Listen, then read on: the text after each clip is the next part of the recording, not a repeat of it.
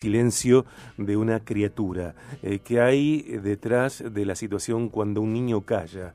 Eh, entendemos que es esencial prestarles atención y después de que la presentamos, llega ella para charlar sobre este tema, los niños callados. Aquí está Judith Martínez. Hola Yu, bienvenida. Hola Sergio, ¿cómo estás? Hola la audiencia, un gusto como siempre participar de, del programa. Bueno, ¿Qué tema? Qué tema, qué tema, qué tema. Me gusta mucho, eh, además de las cápsulas que, compartimos, eh, tus cápsulas eh, habitualmente. Me gusta que periódicamente también salgas en vivo, Yu. Bueno. Gracias también por eso. No, por favor. Eh, decía yo, ¿no? Eh, comentábamos nosotros incluso fuera de aire que en una familia suceden muchas cosas, mm. más allá del, del, perfil de la familia, de cómo esté conformada, de lo socioeconómico, de lo habitacional, y hay niños que manifiestan de una manera u otra el impacto que reciben por esos sucesos. Sin embargo, hay otros niños que son callados, que se mantienen en silencio.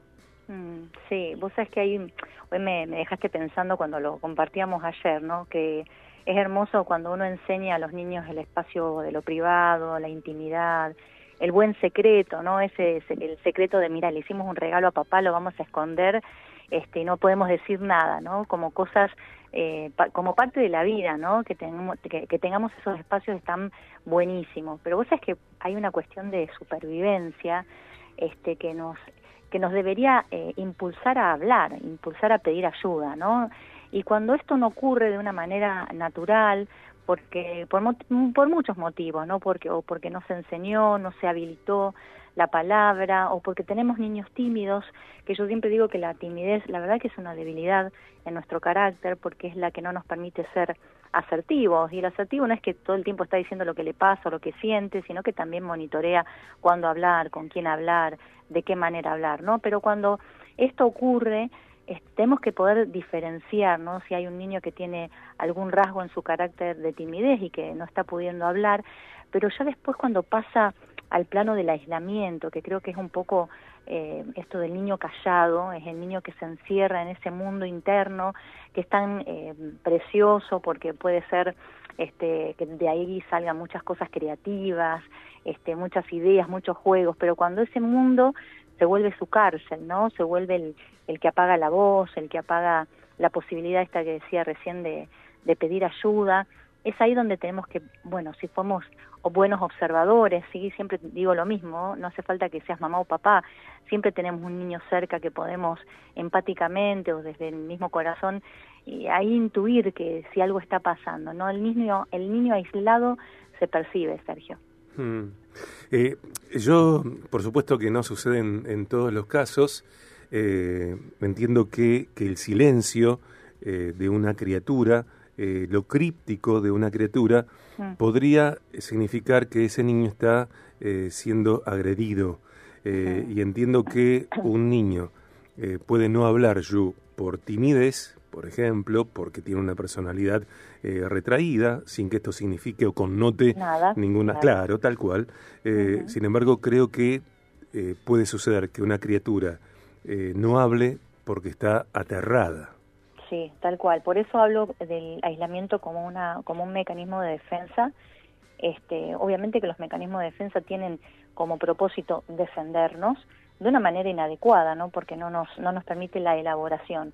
Y si un niño está de alguna manera siendo silenciado, porque el niño también puede estar siendo silenciado, ¿no? Está bien de alguna manera siendo manipulado para que su silencio este quede, o sea, eh, persevere pero otras veces porque el niño no, no está pudiendo, como vos decías, creo que usaste la palabra eh, cárcel, ¿no? O algo por el estilo.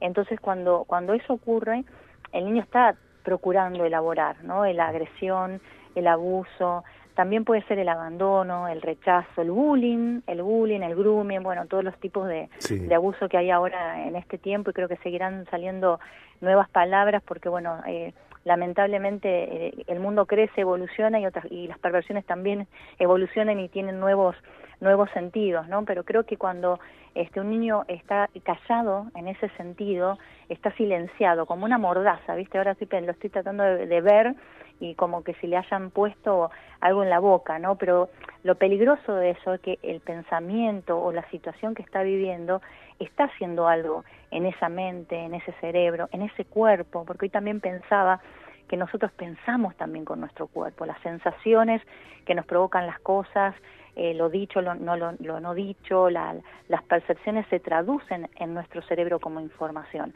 Entonces eso va haciendo, va calando, va calando y bueno, ahí tenemos este para bueno, para hablar un montón de los traumas, ¿no? El trauma es una perforación, el trauma te deja en un agujero, te deja en un lugar caído que realmente solo podés salir con la acción efectiva de alguien más, de alguien más que te ayude, ¿no? Eh, por eso este, la, pienso en esto, en la observación, en la empatía, en, en, la cara de tristeza, porque la tristeza tiene una cara.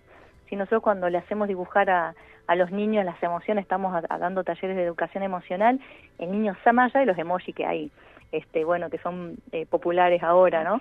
Pero los niños saben cuál es la cara de tristeza y hay una, hay un rasgo, hay algo que se ve y la verdad que también se hiere el cuerpo, se hiere, la mente, se hiere la confianza con el otro, el otro deja de ser un lugar seguro para mí, este, uff, hay ahí para para cortar mucha tela, ¿no? Este, y, y, poder sacar a un niño como de un pozo, ¿no? De ese, de ese agujero que lo, que lo ha tenido, es realmente con, con alguien que, que se quiera dar, se quiera entregar, se quiera jugar por eso, ¿no? Y nosotros siempre decimos que si fuéramos más este, empáticos o más trabajadores con los niños, no tendríamos tanto laburo nosotros los psicólogos de mm. gente grande, ¿no? Porque hay adultos que tienen todavía su niño este interno callado, ¿no? Como que cuesta todavía contar algunas situaciones, contar algunas cuestiones eh, de, ese lugar que, que podría haber sido un lugar privado íntimo, pero se transformó en ese lugar de celda, ¿no? en ese lugar de carcelaria, como estabas diciendo vos recién. Em, para mí, en general, no hay en los medios de comunicación contenidos eh, propicios para, para, los niños. Eh, en todo caso, hay algunos contenidos que tergiversan eh, la identidad, mm. sin embargo, respetando la identidad original, el diseño de Dios, bueno, entiendo yo que en general eso está eh, invisibilizado y si no sucede que eh, hay contenidos eh, que traducen a los niños cuando en realidad para mí un niño, una niña no precisan ser traducidos porque son más claros que los adultos. No, sí, claro, claro que sí. Y me parece también, Yu, que yo te podría decir, bueno, ¿qué, qué herramientas puede eh, gestionar, puede desarrollar una persona eh, en el hogar para favorecer que un niño se comunique, ¿no?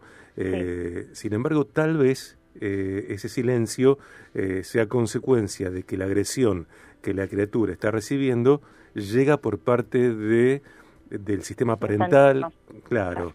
O su madre o su padre o tutores. hay, hay mucho de vos sos especialista, no te lo voy a decir yo, de eh, agresiones eh, intrafamiliares. Exactamente, exactamente. sí, es terrible cuando eso ocurre porque, eh, digamos, los, los cuidadores primarios, le decía Volvi, son los que producen el apego. El apego es una, es una instancia psíquica en donde el niño empieza a, a ver si hay, si está la posibilidad de salir a explorar el mundo y es seguro volver. ¿no? Por eso los niños se empiezan a alejar de los papás y giran para ver si están ahí. Imagínate que si ese es el lugar que también genera la agresión, entonces empieza a haber realmente una, un quiebre en la mente del niño, ¿no? ¿Es un lugar seguro o es el lugar de la agresión? Entonces ahí se produce realmente lo, lo traumático. Y vos me preguntabas, este, bueno, obviamente que eso es arrasante para la cabeza de un niño, para la mente de un niño. Ahora, vos me preguntabas cómo colaborar este, para que un niño se exprese. Mira, el niño eh, el niño es literal, o sea, él juega, el niño juega y cuando vos observas a un niño jugar, él está expresando literal lo que está pasando en su cabeza.